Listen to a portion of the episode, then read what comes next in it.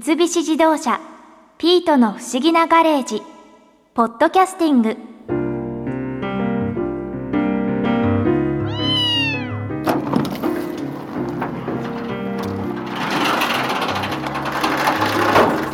こんにちは。あれ？N 博士は？演出家の山田和也さんにアドバイスをもらいにジキルとハイドの稽古場に行ったわ。そっかひな祭り町内老人会であるミュージカル「キャッツ」の演出プランを山田和也さんにアドバイスしてもらってるんですよね。でどうなったんですか？山田さんに素人4人と猫1匹でキャッツは無理って言われて諦めたみたいよ。そりゃそうですよね。ピートはミュージカルデビューの機会がなくなっちゃって残念ね。やっぱミュージカルって難しいのねこの前 N 博士と一緒に日本のナンバーワンミュージカル女優の笹本玲奈さんのところに話を聞きに行ってきたけどなんか私たち素人が付け焼き場で手を出せるようなものじゃないみたいですよ。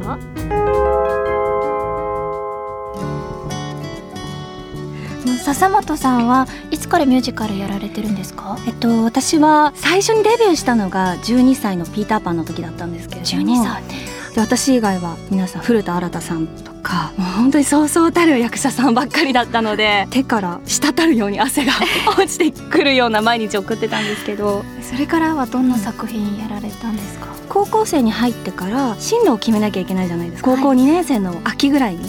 ででもしこのまま女優を続けていくんであったら女優としてこう道を固めるために大学進学は諦めようって思ってはい。でちょうどその時に「レ・ミゼラブル」のオーディションがあったんですね。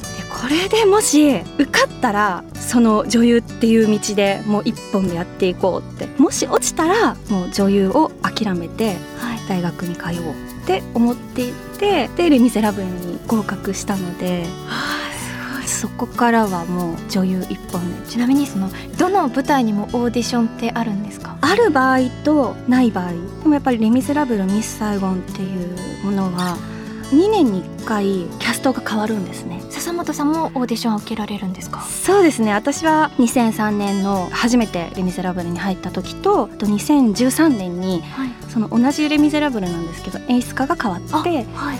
でその時にも、まあ、オーディションがあったので受けました。演出家さんって、はい。海外の作品だと海外の演出家さんがつくんですか？そうですだからどこの国で見ても同じことしてますよ。この間も私あの韓国に行ってきて、はい。韓国の「レ・ミゼラブル」を見たんですけども全く同じでちょっと ドギマギしちゃいましたね。演出家さんが同じってことですか？演出家が同じで衣装も同じだしカツラも一緒だし自分の演じていたエポニーヌが出てきた時に体が自然とこう動いてしまうぐらいや っている演出を2本歩いてここで歌ってその後この人の後ろに行ってとか。動きが そう動きが全部一緒なんだから。すごいってこれは本当にどの国で見ても全く一緒のことしてるんだって。へちょっと驚きましたね。ーもうレミゼもそうなんですけど、うん。歌うじゃないですか、うん。その時の言葉って英語だと結構簡単にセリフから歌に入りやすいと思うんですけど、日本語ってやっぱりうん。難しくないですか、そうですね。歌い出しがすごく大切だと思うんですよ。もう曲が始まりました。はい歌いますっていう風に持ってってしまうんじゃなくってどれだけそのセリフを舞台の上で喋っている時にも自分の感情から音楽が生まれてきたっていう風にもうセリフを喋っている時から持っていかなきゃいけないんですね。でほとんどの場合はミュージカルは生のオーケストラなんですよね。でそうなんですか、はい。でミュージカルの場合はほとんどは前奏があるんですよ。は前奏が何小節かあってその言葉に入っていくので、あはい。その前奏が自分がその前にセリフを喋ってる時からうまい具合セリフと前奏がミックスされて歌に入るっていうのはやっぱり前にいる指揮者の方とのコミュニケーションなんですよね。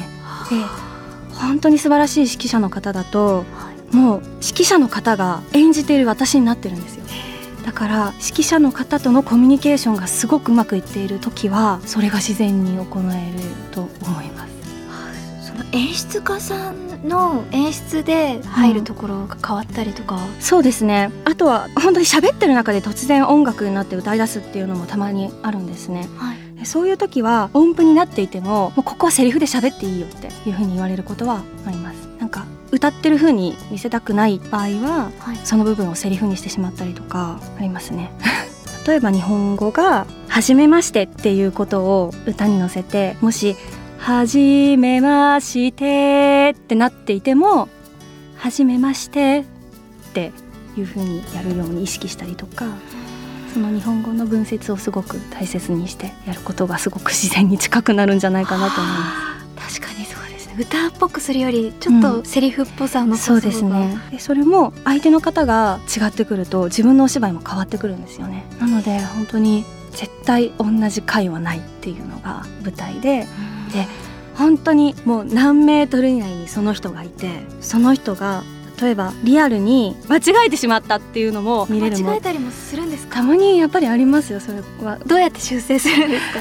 なんとなく似たようなことを言ってみるんですけど、はい、余っちゃったりとか言葉が。余っちゃって入らなかったりとかっていうのはありますよ。でもそれが天才的に上手い人とかもいるんですよ。修復がそう。袖で聞いていてあ何さん今日歌詞全然違うこと言ってるって気づくんですけどでも聞いてたら似たようなこと言ってるのにちゃんとハマってるって 言う人もいたりとかするんですけど私はそれができなくって究極喋る。喋、る。こういうもんなんですけどみたいな顔することが。ほとんどないですけどね。ほとんどないですけどもしやってしまった場合は。なんとかなっちゃうもんなんです。うんなんとかなっちゃいますよね。はい笹本玲奈さんの歌唱技術って半端ないのね。はいすごかったです。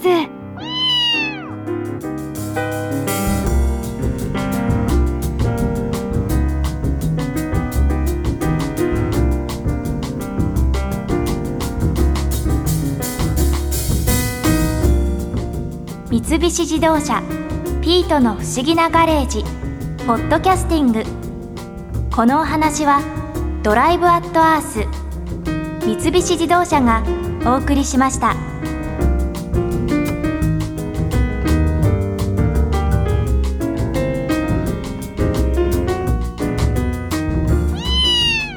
ここで耳寄りなお知らせです。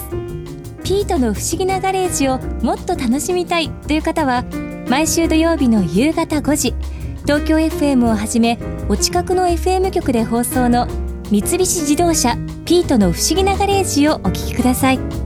外に出かけたくなるとっておきのお話満載でお届けしています。